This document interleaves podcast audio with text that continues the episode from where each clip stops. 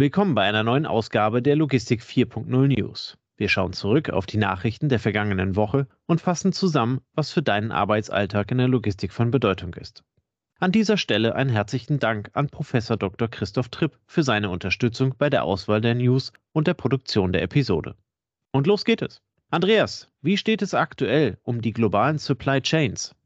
Der weltweite Schiffsstau hat sich den Angaben aus einem DVZ-Artikel nach weitestgehend aufgelöst. Das Kieler Institut für Weltwirtschaft IFW veröffentlichte Daten, wonach der Stau bereits seit November 2022 abgearbeitet war. Prozentual steckten nur noch rund 8 Prozent der weltweit verschifften Güter fest. Zum Vergleich, im November 2019, also vor dem Ausbruch von Corona, waren es lediglich 5,83 Prozent. Während der Pandemie war der Wert Mitte 2021 auf fast 14 Prozent geklettert. Ein Wert von 8% und kleiner wird laut IFW nicht mehr als Störung kategorisiert. Mit Blick auf die Zahlen ist noch ein wenig Weg zu gehen, bis das Niveau vor Corona erreicht wird. Aber der unangenehmste Teil dürfte wohl hinter uns liegen. Der Grund für die verbesserte Zahl und das Absinken der Störung liegt vor allem in den stark gesunkenen Verschiffungszahlen. Alleine im Januar 2023 seien fast eine Million Toy weniger verschifft worden. Das sind rund 8% weniger Volumen, die maßgeblich dabei helfen, die Supply Chains wieder in den Fluss zu bringen. Preis- und saisonbereinigt ist der Kiel Trade Indikator im Januar um 2,1% im Vergleich zum Vormonat gestiegen. Timo Hofmann, Projektverantwortlicher für den Kiel Trade Indikator dazu. Freie Frachtkapazitäten, ein Containerschiffsnetzwerk auf dem Weg ins Gleichgewicht und Aufholpotenzial in China. Insgesamt lässt die Entwicklung im Januar auf einen längeren Aufschwung im internationalen Handel hoffen.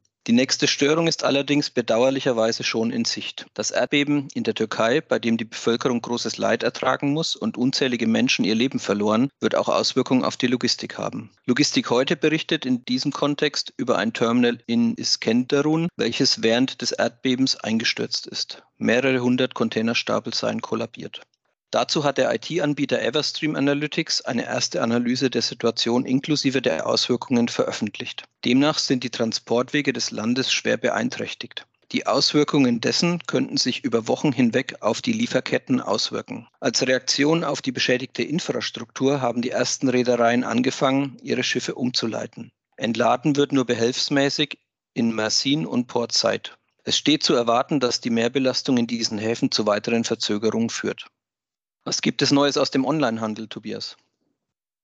Die EU plant scheinbar neue Anforderungen an die Verpackungen im E-Commerce-Geschäft. Das Portal Onlinehändler News berichtet, dass der Entwurf der neuen EU-Verpackungsverordnung drei große Handlungsstränge und Wirkungsrichtungen vorsieht. Erstens, das Gesamtaufkommen an Verpackungsabfall soll reduziert werden. Zweitens, die Kreislaufwirtschaft soll unterstützt werden. Und drittens, die Recyclingziele sollen verschärft werden.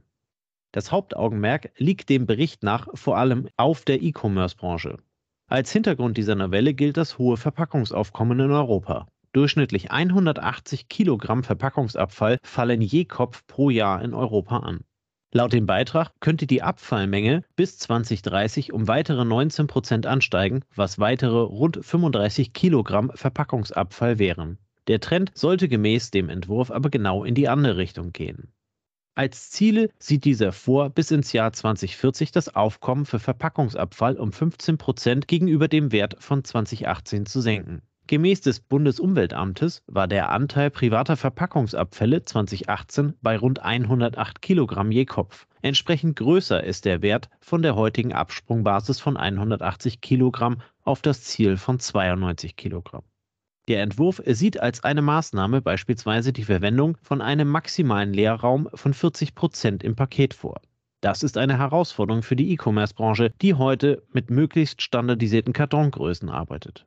Ferner soll auch das Thema der Wiederverwendbarkeit von Verpackungen eine große Rolle spielen. Das betrifft dabei speziell die To-Go-Packungen, wo sich gemäß des Beitrags von Onlinehändler News in den vergangenen Jahren nur sehr wenig bewegt hat. Dabei soll die Quote der wiederverwendbaren Verpackungen bis 2030 auf 10% und bis 2040 sogar auf über 50% erhöht werden. Besonders kleine Verpackungseinheiten wie Miniflaschen, wie wir sie aus dem Drogeriehandel kennen, sollen gänzlich verboten werden. Das Umweltbundesamt kritisiert den Entwurf vor allem bei den Punkten der Abfallvermeidung und Recyclingfähigkeit. Die enthaltenen Zielwerte blieben insgesamt hinter den Erwartungen zurück. Andreas, welche News gibt es zur Transportlogistikmesse in München? Anfang Mai findet die Transportlogistik statt. Die Transportmesse wird auch dieses Jahr wieder viele Besucher nach München locken. Nun wurde das Programm veröffentlicht und Details sind erkennbar. Logistik heute schreibt dazu unter dem Titel Nachhaltigkeit als roter Faden, das mit rund 20 Prozent mehr Vorträgen und Podiumsdiskussionen geplant wird. Die Messe findet alle zwei Jahre statt, fiel aber aufgrund der Corona-Auflagen 2021 aus. Auf dem Programm stehen unter anderem Beiträge zur Dekarbonisierung von Verkehrsträgern, die flächendeckende E-Mobilität in der Logistik, effiziente Lieferketten im kombinierten Verkehr und natürlich auch auf der letzten Meile sowie einheitliche Standards für Daten in der Digitalisierung. Dabei fängt die Messe mit der Nachhaltigkeit bei sich selbst an. So wird kein Messekatalog mehr gedruckt und es wird auf das Verlegen von 25.000 Quadratmeter Teppich auf dem Messegelände verzichtet. Zudem soll von Anfang an auf das Sammeln und Recyceln der Wertstoffe geachtet werden, um das Abfallvolumen zu minimieren. Wer als Aussteller möchte, kann seinen CO2-Fußabdruck ermitteln lassen und diesen kompensieren. Auch Besucher können durch den Kauf des Go Green Tickets den durchschnittlichen Fußabdruck mit 5 Euro für Klimaschutzprojekte verbessern. Die normale Eintrittskarte wird aber weiterhin angeboten werden. Tobias, die Supply Chains entspannen sich. Wie steht es um den Lagerplatz? Der Anteil verfügbaren Lagerplatzes entspannt sich nicht. Hier bleibt die Situation weiterhin sehr knapp. Die DVZ berichtet in einem Beitrag, wonach die von den Unternehmen im Zuge der Verwerfung der Supply Chains entwickelten Pufferkonzepte dafür sorgen, dass aktuell keine Entspannung in Sicht ist. Während der Corona-Pandemie hatten sich die Lieferketten teils so verworfen, dass ganze Produktionen und Firmen stillgelegt werden mussten. Um dieser Auswirkung zu entgehen, haben viele Unternehmen ihre Sicherheitsbestände erhöht und hierbei teils auf externe Kapazitäten zugegriffen. Aufgrund der verminderten Abverkäufe im Zuge des zurückgegangenen Konsumverhaltens sitzen sie aktuell auf Beständen und blockieren damit Lagerflächen. Dazu die DVZ in ihrem Beitrag. Viele Lieferstrukturen, vor allem in China und anderen Überseemärkten, leiden weiterhin unter massiven Störungen. Wenn sich also jetzt Industrie- und Handelsunternehmen neu ausrichten, prüfen sie in der Regel auch die Anmietung von Pufferlagern. Das setzt den Logistikimmobilienmarkt weiterhin unter Stress, denn derzeit kann bereits die marktübliche Nachfrage nach Lagerflächen kaum befriedigt werden. Dazu auch Tobias Altenbeck, Geschäftsführer eines Essener Maklerunternehmens, welches Logistikobjekte in Nordrhein-Westfalen vermittelt. Gegebenenfalls müssen sich Mieter auch mit Lagerplätzen zufrieden geben, die 150 Kilometer vom Unternehmensstandort entfernt sind. Die Unternehmen sollen ihren Flächenbedarf so früh und konkret wie möglich planen und die Standortwahl von vornherein möglichst weit aufstellen. Und weiter, viele Objekte haben eine Mindestlaufzeit von fünf Jahren. Für kurzfristige Pufferlösungen sind die meisten Mietlaufzeiten entsprechend einfach zu lang. Aus diesem Grund sieht er den Trend zu immer mehr Neubauten, die solche Pufferlösungen bereits integriert haben. Andreas, welche News gibt es aus der CAP-Branche? Die DHL und Alibaba haben sich auf eine Kooperation verständigt. Konkret arbeiten dabei die DHL E-Commerce Solutions mit Kai Niao zusammen. Letzteres ist die Logistiksparte des Internetkonzerns Alibaba. Vereinbart wurde, in Polen gemeinsam das größte Out-of-Home-Netzwerk aufzubauen. Damit sind vor allem Paketstationen gemeint, die in dem Land installiert werden sollen. Dazu werden 60 Millionen Euro der beiden Konzerne verwendet, mit dem Ziel, die Zusammenarbeit zu stärken und den Ausbau des Netzes voranzutreiben. Schon heute betreiben beide Unternehmen rund 1200 Paketstationen in Polen. Der E-Commerce-Markt gilt aber als sehr expansiv. Man erwarte bis 2027 eine Verdoppelung des Marktes, wofür sich die beiden Logistiker nun scheinbar rüsten wollen.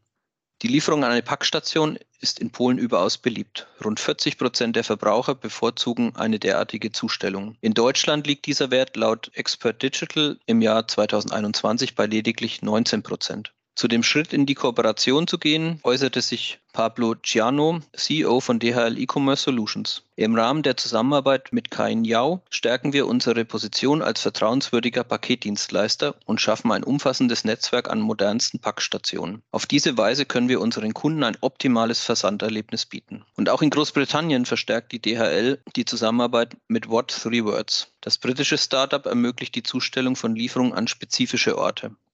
Die Lösung What Three Words bietet ein Geocode-System an, mit dem die Kunden präzise festlegen können, wohin sie das Paket geliefert haben wollen. Einzelhändler und Kunden von DHL UK können ab sofort mit dem Geocode-System arbeiten und die Adresse angeben. Der Vorteil für die Versender und Empfänger, es wird ein eindeutiger Ort definiert, an dem das Paket hinterlegt werden soll. Dies vermindert das Risiko, dass Sendungen an anderen, vielleicht auch unerwünschten oder sogar gefährlichen Orten hinterlegt werden. Der Fahrer wird jeweils über seine Navigation an den Geocode-Punkt geleitet. Dazu Peter Fuller, Chief Executive von DHL Parcel UK. Die Kunden können bei der Kaufabwicklung den genauen Lieferort angeben und die Einzelhändler können sich darauf verlassen, dass ihre Waren pünktlich und ohne Komplikationen ankommen. Es handelt sich dabei um eine intelligente, innovative Lösung, die es uns ermöglicht, die Qualität unseres Serviceangebots weiter zu verbessern. So viel für heute. Vielen Dank für eure Aufmerksamkeit. Wir wünschen euch einen guten Start in die neue Woche und freuen uns aufs Wiederhören zu den Logistik News nächste Woche Sonntag. Unsere heutige Folge wird unterstützt von Zipment Express. Mit Zipment kannst du eilige Sendungen heute noch zustellen, auch auf langen Strecken. Einfach auf zipment.com slash podcast gehen und direkt online buchen. In 60 bis 120 Minuten ist deine Sendung dann abgeholt und geht direkt zum Ziel. Wenn du also einen Notfalltransport hast, einfach unter zipment.com slash podcast buchen. Zipment wird buchstabiert Zeppelin, Ida, Paula, Martin, Emil, Nordpol, Dora. Den Link findest du natürlich auch in den Show Notes.